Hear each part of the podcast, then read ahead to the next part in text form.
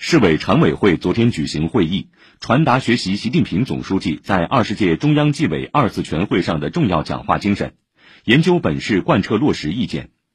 市委书记陈吉宁主持会议并讲话。会议指出，要深入学习贯彻习近平总书记重要讲话精神，进一步增强坚定不移全面从严治党的自觉性和坚定性，忠诚拥护两个确立，坚决做到两个维护，把思想和行动统一到党中央对当前党风廉政建设和反腐败斗争形势任务的科学判断上，一刻不停推进全面从严治党。持之以恒正风肃纪反腐，为上海当好改革开放排头兵、创新发展先行者提供坚强保障。要牢牢把握全面贯彻落实党的二十大精神这条主线，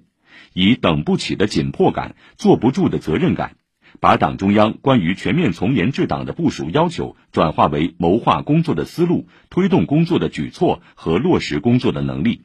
确保党中央决策部署在上海落地见效。要强化管党治党政治责任，发扬彻底的自我革命精神，持续深化细化全面从严治党四责协同机制，以从严管党治党带动改革发展各项工作责任落实，形成奋进新征程、建功新时代的浓厚氛围和生动局面。